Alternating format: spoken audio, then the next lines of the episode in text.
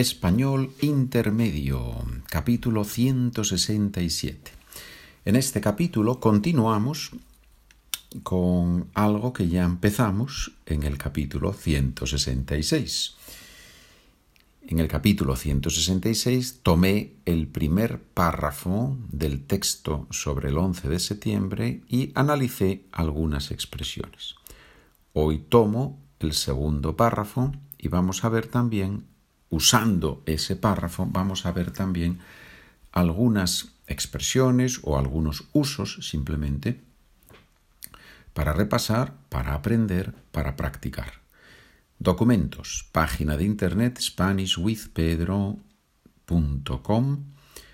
Vas a la sección de, de podcasts y allí tienes español intermedio. Una de las frases que usé en el segundo párrafo de, esa historieta, de esa pequeña historia, la primera frase, de hecho, lo que sí recuerdo perfectamente es que ese día, ta, ta, ta, ta, ¿sí? Lo que sí recuerdo perfectamente es que. ¿Cómo podemos empezar esa frase con otras palabras? Piensa un poquito.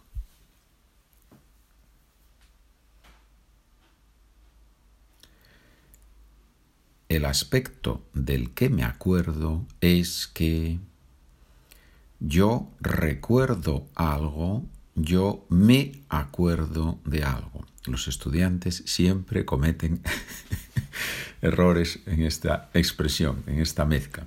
Yo recuerdo algo, yo me acuerdo de algo.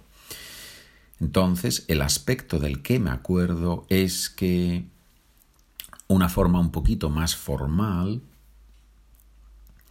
de decir eso es hay una cosa que permanece en mi memoria, ¿sí? O la única cosa que permanece en mi memoria, o una cosa especial que permanece en mi memoria. Permanecer, un verbo muy bonito. To remain, bleiben, permanecer viene del latín mane o manere, que significa eso, estar, quedarse, permanecer, mane o manere. Bueno. Lo que, eso también es importante. Lo que, ¿qué hace ese lo que ahí? Bueno, pues singulariza y enfatiza, sobre todo al principio de la frase. Lo que me dijiste ayer me sirvió mucho, o me sirvió de mucho, los dos son posibles. Lo que me dijiste ayer es una forma fuerte de empezar concentrados en el contenido que queremos transmitir. Eso que me dijiste ayer, lo que me dijiste ayer. Otro ejemplo. Lo que vimos durante el verano no se nos va a olvidar nunca. Lo que vimos durante el verano. ¿Sí? Ponemos el énfasis al principio de la frase en esa experiencia que hemos tenido lógicamente también podemos decir no se nos va a olvidar nunca lo que vimos durante el verano, ¿sí? Es posible jugar, eso es lo que estoy diciendo ahora, o sea que el ponerlo al principio de la frase lo enfatiza. Bueno, y en la historia de en la historieta del 11 de septiembre, en ese segundo párrafo, te comenté me dijo, hablando de un americano con el que comí ese día en el colegio, un profesor mayor, me dijo algo que resultó ser profético. Profético, obviamente, mm, significa algo que se ha cumplido. Es una predicción inspirada por la divinidad, ¿verdad? Los profetas del Antiguo Testamento. ¿Qué son los profetas o quiénes son los profetas del Antiguo Testamento? Son los profetas que anuncian al pueblo la voluntad de Dios. En realidad, los profetas muchas veces no hablaban del futuro, a veces sí, pero a veces simplemente interpretaban el presente. En cualquier caso, tenían esa conexión con la divinidad, con Dios. Y por eso lo que decían es verdad, era verdad. Y por eso sería un poco redundante, innecesario, decir una profecía verdadera porque la profecía, si viene de Dios, es verdadera. bueno, es un poquito complicado, pero es así. Bueno, ¿cómo podemos decir eso con otras palabras? Me dijo algo que resultó ser profético.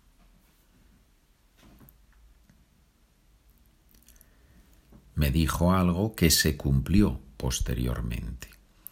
Me dijo algo que sucedió realmente después. ¿sí? Se cumplió. Una profecía se cumple, una predicción se cumple. Todo esto también viene del latín. Bueno, últimamente hablo mucho del latín, no sé si eso, no sé si, si es bueno, pero a veces sí. For, fari, el verbo for, fari en latín significa hablar, y de ahí viene profético, es algo que se dice antes de que pase. El pro es el antes y el fari, fético, en, en el paso al español, significa decir. Y de ahí viene la palabra infancia, infantil, por ejemplo, que es lo que se refiere a los niños. Una frase. En el jardín de infancia los niños se divierten mucho y también aprenden. ¿Y cuál es la conexión entre childhood, infancia, y hablar? Bueno, en la infancia es cuando el niño empieza a hablar. ¿sí? La palabra inefable. Inefable es lo que no podemos expresar con palabras. Qué bonito, ¿no? Es una, es mi, yo creo que es mi palabra favorita del español y de cualquier lengua. Es una palabra que me parece especialmente interesante. ¿Cómo es posible? Algo que no podemos expresar con palabras. Inefable. Es realmente un paisaje inefable. En realidad deberíamos decir, la experiencia de mirar ese paisaje es inefable. No podemos describirla con palabras. Es tan bonito que es inefable, que no se puede describir con palabras. Bueno, estamos un poco filosóficos religiosos hoy, pero es bueno, filosofía y religión son cosas muy buenas. Número 3. Nadie esperaba que un presidente tan querido pudiera ser asesinado. Esperar. ¿Cómo podemos usar otras palabras para decir esa frase? fue realmente sorprendente porque era un dirigente muy querido por los ciudadanos. Y por eso nadie, obviamente, tenía esa esperaba eso, nadie creía que eso podía pasar, ¿verdad? Esperar que algo pase es creer que eso va a pasar o pensar que eso va a pasar. Esperar tiene en realidad dos matices, nuances, matiz, nuance, una palabra también muy bonita. Hoy, vemos palabras muy bonitas, inefable, matiz. Esperar tiene dos matices. Tiene el matiz de aguardar, to wait, ¿no? Estoy esperando a mi prima María, ¿verdad? ¿Eh? To wait. Pero también tiene el matiz de tener esperanza, to hope. Curioso, ¿verdad? Qué bonito. Y a veces tiene los dos matices en la frase, de alguna forma, a veces. Por ejemplo, Ayer estuve esperando a mi hermana 20 minutos y al final no apareció. estuve esperando a mi hermana. Obviamente pasé tiempo y mm, pensaba que mi hermana iba a venir a ese lugar. Eso es esperar a alguien. Pero también tenía la esperanza de que mi hermana iba a venir, ¿verdad? bueno, Obviamente, en, esta otra frase que te voy a decir, el matiz de tener esperanza es más claro. Espero que tus padres puedan venir a la boda. I hope that your, your parents will make it to the wedding, right? I hope, espero que tus padres, ¿verdad? O sea, ahí claramente tiene ese matiz.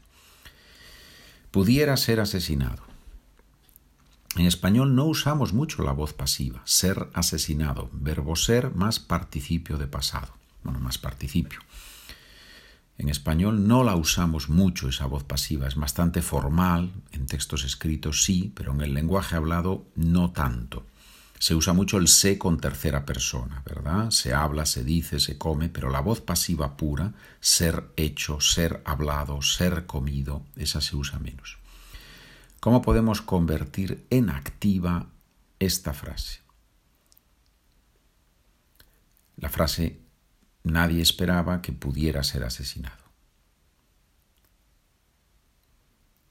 Nadie esperaba que alguien pudiese matar al presidente. ¿Sí? En la voz pasiva, el presidente ser asesinado, aquí matar al presidente otros ejemplos de activa y pasiva. el libro fue leído por todos los estudiantes. ¿Cómo podemos decir eso en activa? Todos los estudiantes leyeron el libro. Fue leído, indefinido, voz pasiva, leyeron, indefinido, activa. Obviamente el sujeto de la activa es los estudiantes, el sujeto de la pasiva es el libro. Otro ejemplo. Los rehenes han sido liberados por la policía. ¿Cómo podemos decir eso activamente? La policía ha liberado a los rehenes. Han sido liberados, perfecto pasivo, la policía ha liberado, perfecto activo. La policía, dos cosas interesantes en esta frase última. Policía es un nombre colectivo que se usa en singular en español. La policía ha liberado, la familia ha hecho algo. Son, esos nombres colectivos. La gente ha hablado. ¿Quiénes son los rehenes? ¿Qué es un rehén?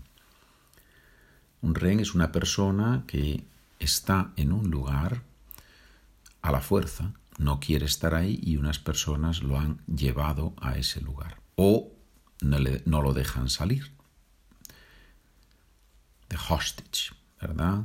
Geisel, me parece que es en alemán. Hostage en inglés, Geisel en alemán. Los rehenes han sido liberados por la policía. Bien.